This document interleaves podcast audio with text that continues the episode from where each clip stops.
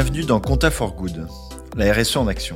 Je suis euh, Jean-François Cotin, en charge d'un collectif qui travaille sur les sujets de RSE au sein de l'Ordre des experts comptables d'Île-de-France et qui a pour but de faire avancer ces sujets au sein du monde financier. Alors, euh, on a parlé à l'épisode précédent euh, des questions bancaires. Et au sein de ces sujets-là, il a été évoqué, notamment par rapport à l'investissement, l'importance de l'analyse du carbone. Alors le carbone, c'est un élément qui est devenu central, mais c'est aussi l'origine de la vie et c'est présent sur toute la Terre. Alors on parle aujourd'hui de la question de la communication carbone, de comment construire un bilan et de l'impact sur le carbone pour les dirigeants. Toutes ces questions-là, elles sont importantes. Et euh, bah, pour essayer de répondre à comment mesurer son impact carbone, j'ai la chance d'accueillir avec moi aujourd'hui Nicolas Davou, qui est directeur financier et RSE au sein de Procter Gamble. Bonjour euh, Nicolas. Bonjour Jean-François, bonjour à tous. Et donc Jean-Baptiste Contasso, qui est fondateur d'un cabinet de conseil en climat et RSE, ancien expert comptable. Et donc vous êtes tous les deux euh, membres du comité RSE qu'on essaye d'animer ensemble. Donc bonjour Jean-Baptiste. Bonjour Jean-François. Ravi de t'avoir avec nous. Alors Jean-Baptiste, toi tu es un des, un des spécialistes du sujet. On parle beaucoup de bilan carbone. Alors concrètement, en quoi ça consiste de faire son bilan carbone et pourquoi pour toi c'est important puisque tu en as fait ton métier? Euh, Merci, euh, vaste sujet. Alors le bilan carbone déjà c'est comme le frigo. Euh, c'est un, mot qui est tombé dans le, code générique. en fait, on va compter les émissions de gaz à effet de serre. mais c'est une marque qui est déposée par l'association Bilan Carbone. Il existe depuis quand même bientôt, maintenant bientôt 10 ans il faut remonter euh, pas à l'Antiquité, mais en 2006, hein, pour avoir des vraies méthodologies de comptabilisation des émissions de gaz à effet de serre.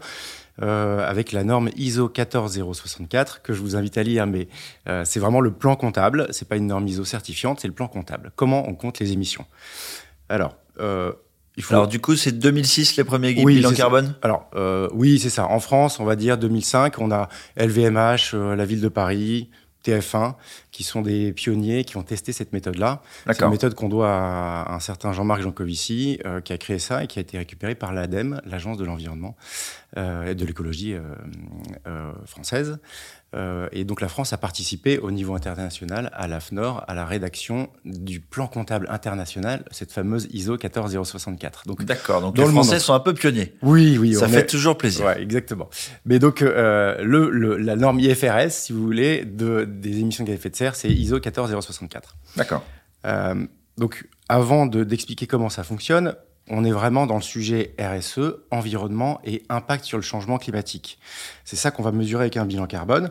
C'est euh, l'augmentation de la concentration en émissions de gaz à effet de serre liées à une activité. C'est ça qu'on cherche à savoir.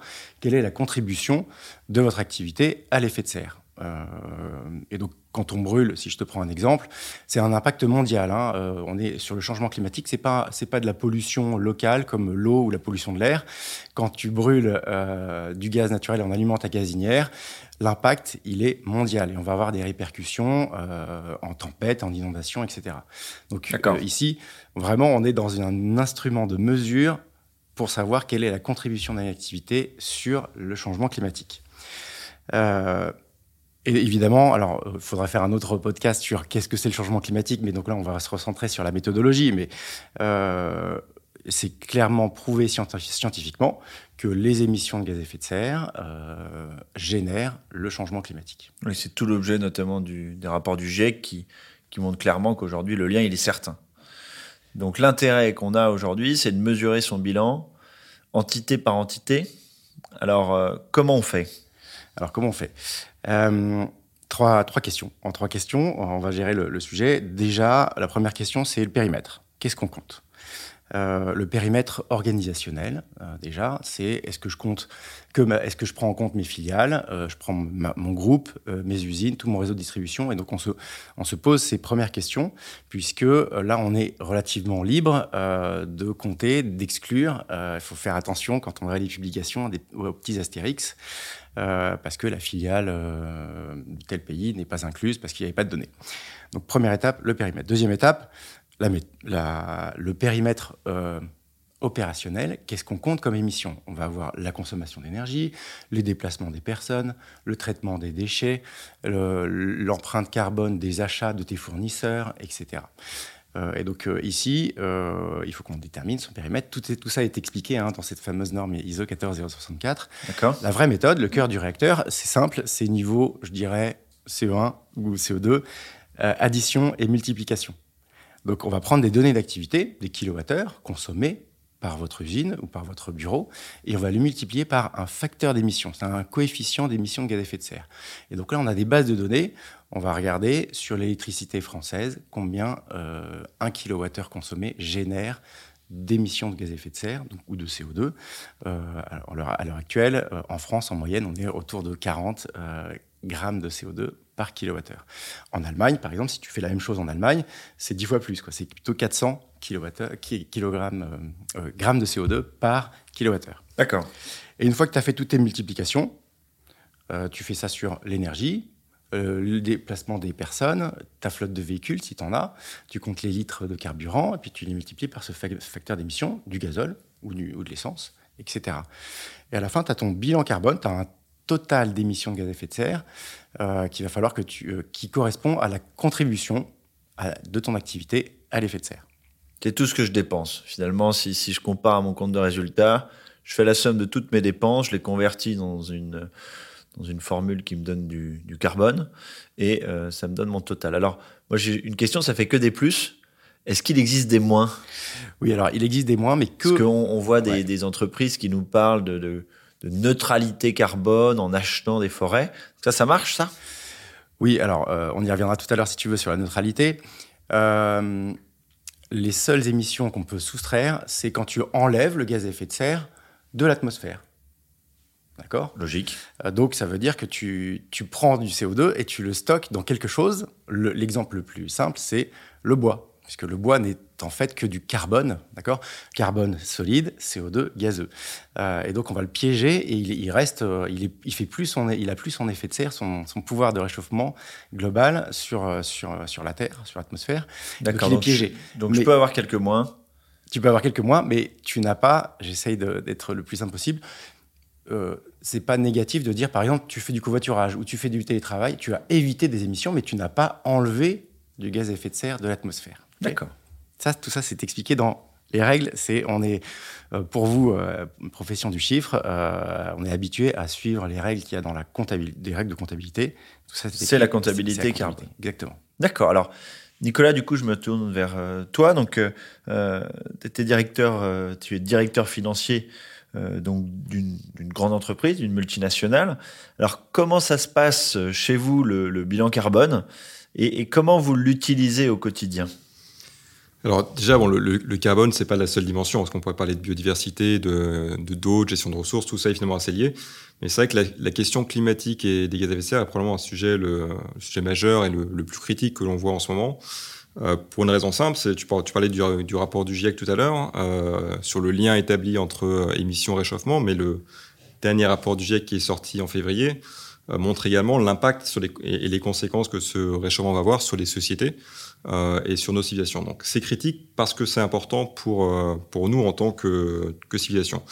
Et c'est pour ça qu'on voit une mobilisation de, voilà, de, la communauté internationale à travers les COP, l'Europe qui a pris en engagement de réduire de 55% les émissions de, de la région en 2030, donc c'est dans 8 ans, euh, et moins 55% des émissions sur la région, veut, ça veut dire que chaque entreprise qui est basée en Europe devra contribuer. 55 on va faire 55, certains secteurs devront contribuer plus que d'autres, ainsi de suite, mais ça veut dire que ça va avoir un impact concret sur euh, la direction que les entreprises devront prendre.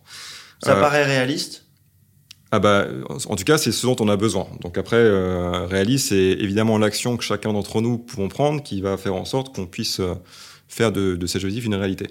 Mais ça veut dire que pour les entreprises, c'est une réalité concrète, euh, puisque les entreprises vont, un, devoir s'adapter aux risques climatiques euh, et environnementaux qui vont arriver, de pouvoir rendre compte aux différentes parties prenantes, notamment les, euh, les gouvernements et les autorités.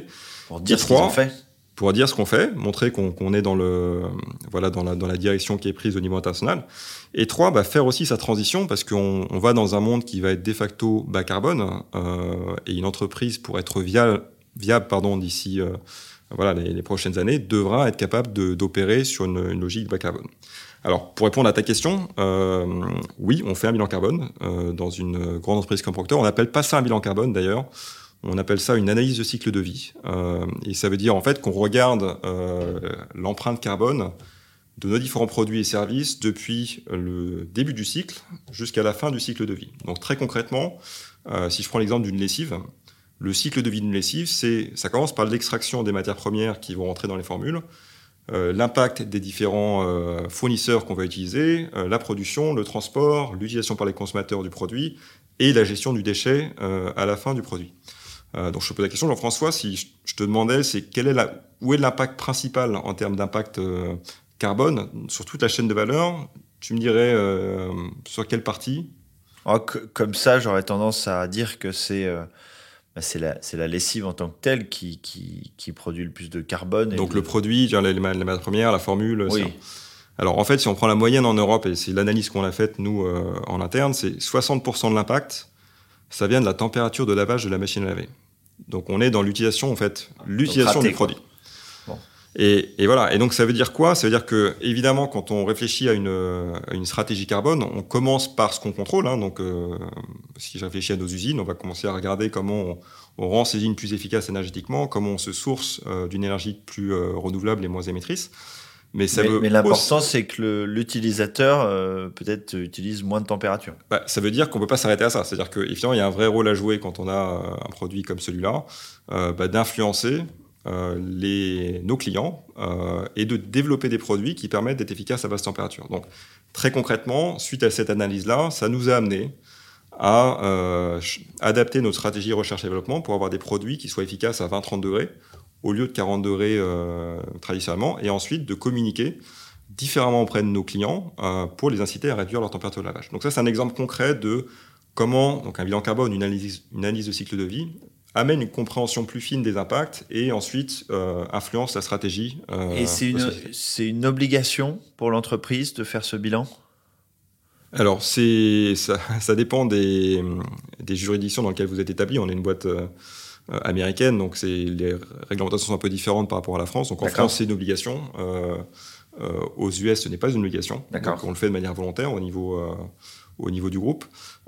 mais au-delà de la la logique réglementaire, il y a une vraie logique de euh, stratégie. de stratégie, de business model, de se dire que voilà, on a des clients qui vont aussi devoir entrer dans une logique bas carbone, et donc nous, on doit un réussir à, le faire dans nos périmètres, mais également d'être capable d'accompagner euh, nos clients pour qu'ils puissent le faire. D'accord. Alors, pourquoi un, un, directeur financier est amené à travailler sur ces sujets? Parce que là, on évoque des sujets qui sont plutôt très opérationnels. Donc, euh, qu'est-ce que ça a à voir avec les chiffres et où, sont les euros là dans la, réflexion? Alors, c'est la question euh, un million de dollars. Je pense qu'historiquement, on était sur une logique très réglementaire, voire une logique de, communication. Sur les, quand on parle de RSE, d'ailleurs, c'est très connoté communication. Euh, mais voilà, mais ça devient un vrai sujet stratégique, un vrai sujet financier, parce que ce qu'on est en train de voir, c'est qu'on est en train de toucher tout simplement la viabilité des modèles économiques de beaucoup de secteurs.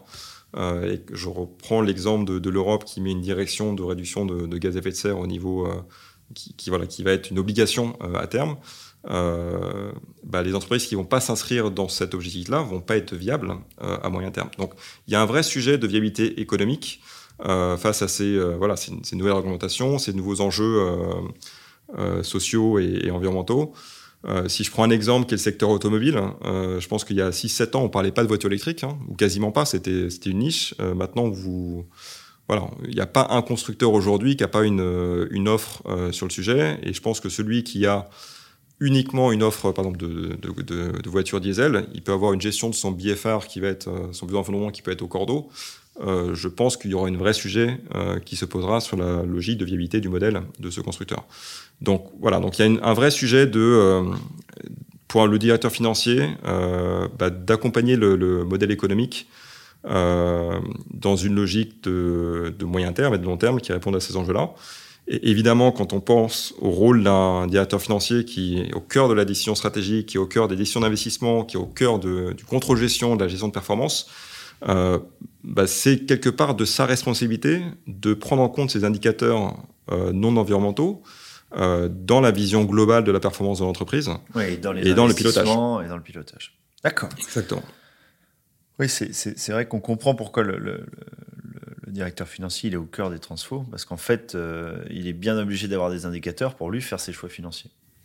Ouais, et puis on voit de plus en plus d'ailleurs dans beaucoup d'entreprises des, voilà, des rôles de responsable financier qui commencent à intégrer la dimension euh, RSE. Donc c'est mon cas euh, euh, dans mon entreprise, c'est le, bah, le, cas un petit peu de Jean-Baptiste aussi sur euh, dans les, les, la partie expertise comptable. Euh, on a beaucoup de cabinets d'audit aussi et de conseils qui commencent à intégrer ces éléments-là. Donc on voit une convergence apparaître vraiment entre les rôles de direction financière, les rôles du chiffre et cette dimension RSE. Donc c'est encore au, au, début, mais ça va aller, voilà, pour de, de, plus en plus rapidement. Et il est, c'est en train de fusionner. Alors, c'est vrai que du coup, toi, Jean-Baptiste, il fut un temps, tu faisais des bilans comptables.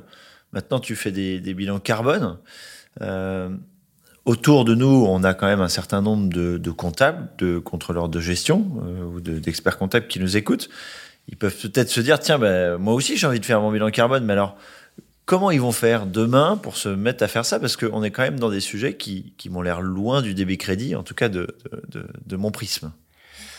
Oui, tu as, raison de poser la question. Euh, on parle de comptabilité car euh, carbone. Donc euh, déjà il y a un mot qui donc, se ressent. donc c'est donc c'est bon, on est qualifié. Euh, non non mais il faut, faut, vraiment le dire. Donc on a besoin de rigueur parce qu'on va avoir des chiffres à calculer, des interprétations à faire, euh, et il y a le respect de les méthodes. Et quand on va suivre la performance, on va avoir des sujets identiques à ceux qu'on a habituellement avec des euros, c'est-à-dire la permanence des méthodes, le changement des périmètres, etc. Et donc, on est déjà qualifié euh, intellectuellement et de formation pour euh, interpréter, faire des bilans carbone. Euh, donc, il faut juste changer d'unité de compte, en fait. Et oui, Presque. Alors après, euh, évidemment, euh, il faudra se former. Euh, c'est quand même des méthodologies. Il y, a, il y a une chose que je répéterai peut-être tout à l'heure, c'est que on est en ordre de grandeur. Attention, euh, euh, on mesure l'impact, si tu veux, la température moyenne de la Terre, parce qu'on parle de réchauffement climatique, elle est calculée, elle n'est pas mesurée. C'est pas la température qui fait dehors maintenant à, à, une heure précise à un lieu donné. Là, on, on mesure l'impact qu'on a sur la température moyenne de la Terre. Donc, et la température moyenne de la Terre est calculée, donc ton bilan carbone, il est calculé. Donc, un bilan carbone, tous les chiffres que vous voyez, euh, ils sont forcément à 10% ou 20% près. D'accord? On a une marge d'incertitude. Ça donne, euh, mais après, on, on, on, ça se gère très bien avec la permanence des méthodes, ça se gère. Donc, ça, il faut apprendre à compter un tout petit peu différemment et à interpréter les, résultats en termes de pilotage, mais plutôt de grande direction. Je, rejoins ce que je rajoute un, tout petit peu sur ce que dit, euh, disait Nicolas tout à l'heure. Euh, le directeur financier là, il est, poussé en, en, mode un peu business plan parce que on est en train, on est plutôt investissement euh, et vision à moyen terme. Euh, parce que le réchauffement climatique, on a des engagements France à 2050, on va, les, entreprises s'engagent sur 10 ans, et donc euh, c'est dans ce rôle-là, on va avoir la mesure, le premier rôle de l'expert comptable, c'est ça. Le deuxième, dans lequel il, il va pouvoir se retrouver, c'est plutôt son rôle également traditionnel, qu'il connaît très bien, c'est le devoir de conseil. Euh, donc euh, ça, je pense que ça parle à, beaucoup d'auditeurs. Euh, éclairer les prises de décision, aider, monter des dossiers de financement, et ça va être en lien avec la transition énergétique. On va économiser des euros, faire plus de performances financières, mais tout en baissant les émissions des effets de serre. On va se poser des questions d'engagement de, R&D. On a parlé de R&D tout à l'heure. Et donc euh, ici, on, l'expert comptable, il est déjà avec son client, il est déjà au cœur de ces sujets-là. Et si il va juste introduire la mesure du carbone pour dire attention, voilà, on a peut-être un coup à jouer où ce projet-là qui économiquement n'était pas terrible euh, devient très intéressant parce que à une vision 5 à 10 ans avec l'empreinte carbone et les objectifs qu'on qu va se fixer, il devient euh, quasiment euh, essentiel de le faire. D'accord. Alors euh... peut-être peut-être troisième rôle, euh, ouais. peut-être troisième rôle, un peu plus parce que là en, en gros j'ai dit vous êtes qualifié, allez-y, formez-vous, euh, expérimentez. Le troisième rôle, c'est de passer un petit peu en mode conseil RSE comme ce que je fais, où là, il y a peut-être un changement un tout petit peu plus...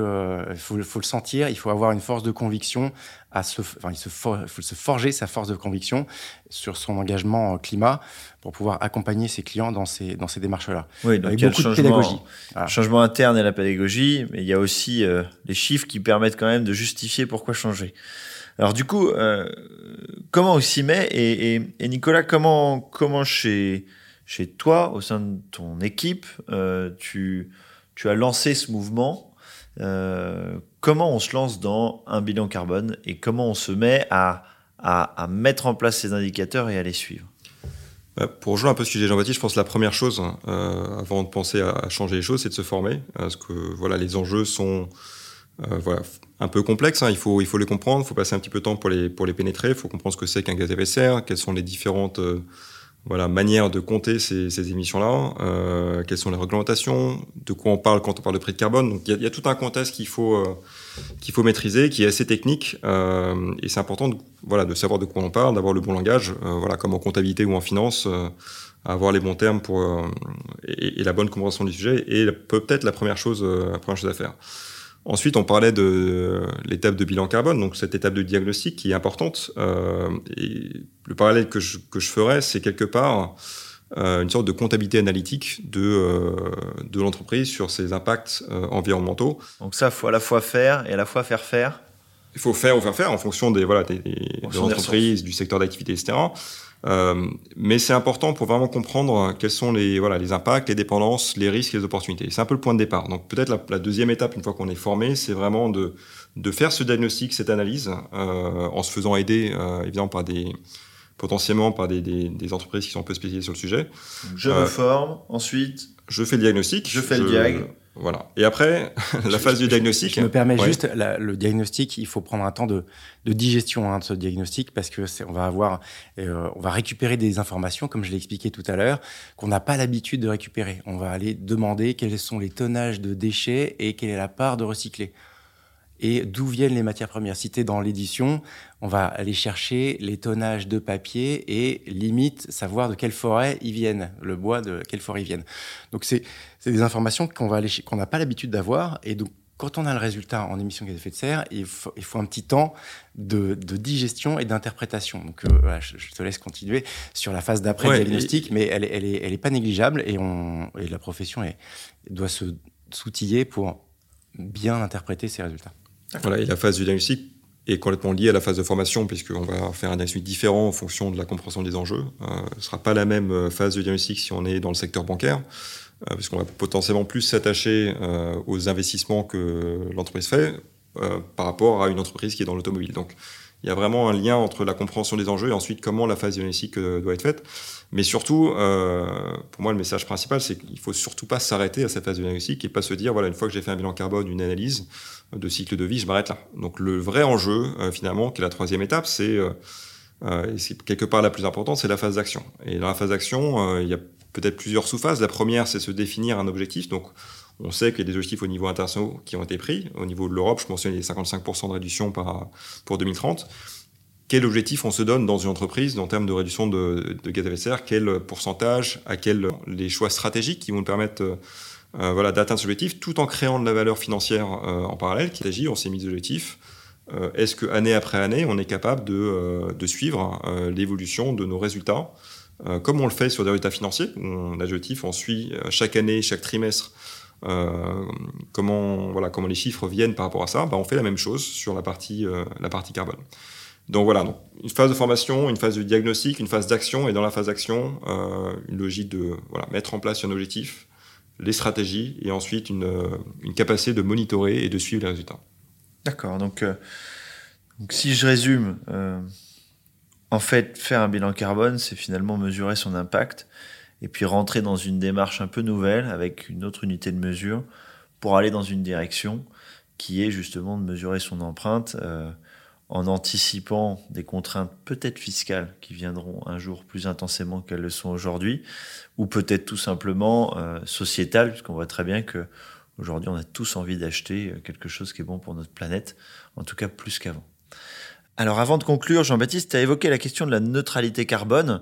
Euh, pour toi, c'est quelque chose de, réaliste. Alors j'ai bien compris que finalement, euh, ne pas consommer n'est pas euh, quelque chose de négatif, mais tu es pour ou contre les forêts qu'on achète?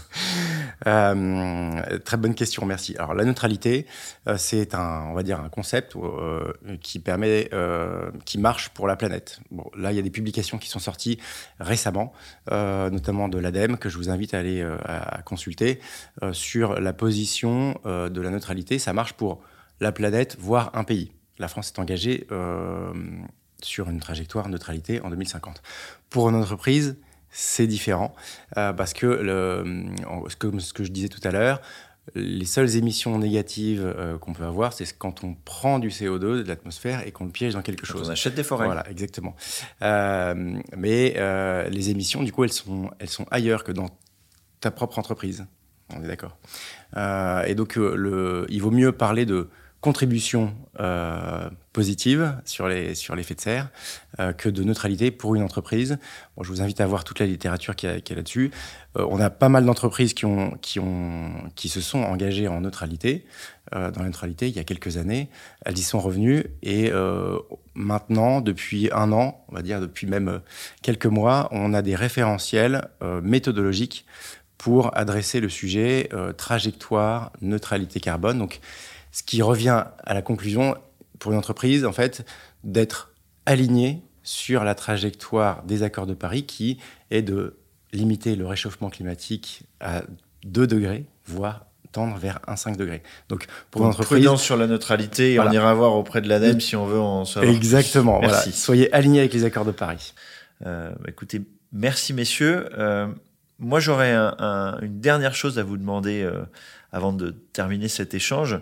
Euh, si vous aviez un conseil à donner aux, personnes qui nous écoutent pour, euh, pour changer demain quelque chose dans leur quotidien, pour justement entamer leur propre démarche, qu'est-ce que vous leur conseilleriez? Jean-Baptiste hum, alors, je ne sais pas si j'ai trois conseils. Je vais essayer d'être euh, le plus concret possible. de tout ce que j'ai dit, changement de logiciel, euh, processus euh, cerveau. Hein. Euh, il faut se mettre dans le, il faut se mettre dans le, dans le, la volonté de réduire son, sa contribution à l'effet de serre. On est dans l'engagement environnemental, donc sociétal. et ça, premier conseil, c'est c'est une, petite, une démarche d'introspection pour savoir où est-ce qu'on en est là-dessus. Euh, en, toute, euh, en toute honnêteté et transparence, et on va le faire de manière collective dans les cabinets, hein, euh, parce qu'il y a une vraie demande. Nous, on constate sur le terrain, les entreprises, il y a un effet Greta Thunberg, si tu veux, des marches pour le climat, les patrons de boîtes s'y mettent en disant, je, peux m'engager personnellement, mais là où je suis le meilleur, c'est professionnellement, c'est ma boîte. Et donc, c'est là que je vais avoir de l'impact. Et donc ça, je pense que c'est quand même une démarche essentielle, parce que toute action sans input de la direction n'aura assez peu d'impact. Voilà. Donc il faut changer le logiciel des dirigeants. Ouais, changer le logiciel des dirigeants. Euh, ça c'est ça c'est un peu le premier conseil. Après le, le, deuxième, il est un peu euh, identique à ce que euh, ce que Nicolas disait, c'est-à-dire se former et agir peut-être en, en quatre, quatre mots quoi. Sobriété, donc consommer moins, faire moins de déplacements, efficacité, substitution donc euh, tu, tu, passes à la voiture électrique ou tu, remplaces. Tu, passes végétarien si tu veux. Euh, et attention au concept de neutralité, c'est valable pour la planète, pour une entreprise, c'est différent. Donc euh, la fin, si je, peux me permettre, c'est vraiment apprécier le sujet, qui est un sujet technique, et donc ça va prendre du temps, mais il faut quand même se lancer. et on a les moyens de se lancer. et après, le conseil quotidien, qu'est-ce que je pourrais donner? Ben voilà, le matin, tu manges un croissant voilà, un croissant euh, au beurre ou pas au beurre? Voilà, le croissant au beurre, c'est quatre fois plus émissif que le croissant euh, normal. Bon, bah, ce sera bon pour mes artères. Et toi, Nicolas? Jean-Baptiste, j'ai donné pas mal de conseils, donc je vais euh, peut-être en donner qu'un seul de mon côté, qui est en fait une, logique, et ça rejoint un peu ce que Jean-Baptiste disait, une logique de cohérence personnelle et professionnelle. Parce qu'on a beaucoup parlé là dans, ce podcast de ce qu'on peut faire en tant qu'entreprise, mais mais finalement, il y a une, euh, on est sur des sujets qui touchent euh, la vie d'entreprise, mais également la vie personnelle de chacun. Donc, se mettre en cohérence quand on parle de bilan carbone, par exemple, euh, voilà, ça peut être intéressant et je vous encourage à le faire euh, de faire votre propre bilan carbone. Il y a plein d'outils qui existent hein, en ligne, alors de qualité peut-être un, petit peu différente, mais ça permet de se donner une compréhension euh, un petit peu de l'impact aussi personnel, pour reprendre l'exemple du croissant au beurre de, de Jean-Baptiste, mais de, de s'assurer que vraiment on regarde ce type de sujet euh, en cohérence d'un point de vue professionnel et d'un point de vue personnel. Donc, euh, essayer de, de commencer peut-être, c'est une manière aussi de se former, hein, de comprendre les enjeux en les appliquant à soi-même. Euh, de commencer par soi-même pour être, par soi. Voilà, pour être comme authentique. Disait, comme disait Gandhi, hein, soit le changement que tu veux voir dans le monde, donc tout commence par, par soi. Bon, bah merci à, à, à, tous les deux. On est allé plus loin qu'un bilan carbone. Je crois qu'il y a une introspection aussi à faire. C'est la fin de cet épisode. On espère qu'il vous a intéressé. Euh, on vous retrouvera bah, pour un prochain épisode qui traitera de l'engagement social et la qualité de vie, avec la même problématique, comment se lancer dans la mise en place d'indicateurs. Donc euh, bah, merci à tous les deux et puis euh, à bientôt pour euh, de prochains épisodes. À bientôt Jean-François. Merci, à bientôt.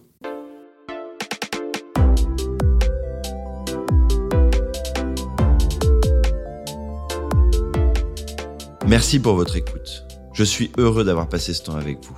Cet épisode vous a plu? N'hésitez pas à le partager sur vos réseaux sociaux ainsi qu'à vos proches. Faisons grandir ensemble la communauté des acteurs engagés.